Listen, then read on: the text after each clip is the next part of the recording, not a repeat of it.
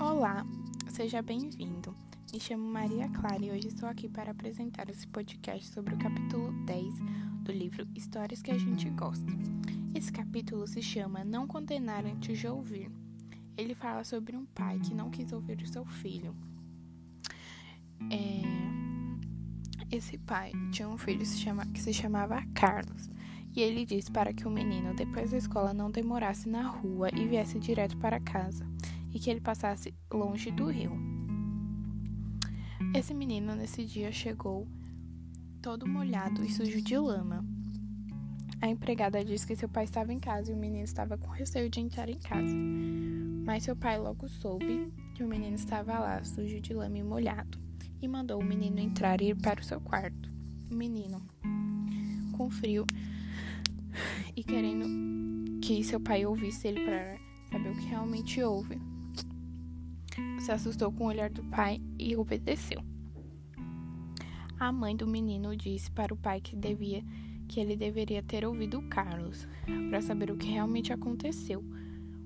O pai disse que não, que o instinto dele mandava ele ser firme e que ele logo ia, ia tomar decisões extremas com o menino.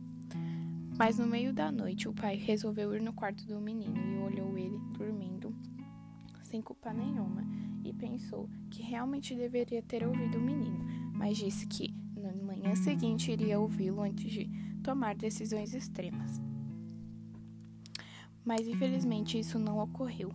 Carlos, no dia seguinte, acordou com uma infecção cerebral e, logo, e dias depois, infelizmente, ele faleceu. Um amigo da escola, sabendo quando soube da morte de Carlos, logo foi falar com seu pai e disse que estava com ele quando ele entrou na água.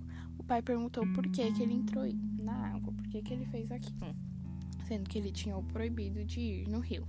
O menino disse que quando eles estavam passando para ir embora, tinham dois garotos pescando e um deles caiu na água.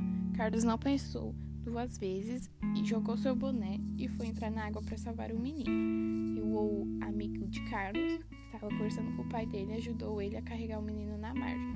Mas ele disse que não era para contar porque ele estava proibido de passar pelo rio. E seu pai ficou muito triste e deveria ter ouvido Carlos. Então, desse capítulo, nós aprendemos que devemos escutar as pessoas antes de falar alguma coisa, antes de fazer, tomar alguma decisão. Porque nem sempre que parece realmente é. Se o pai de Carlos tivesse escutado o menino, talvez não teria acontecido o que aconteceu.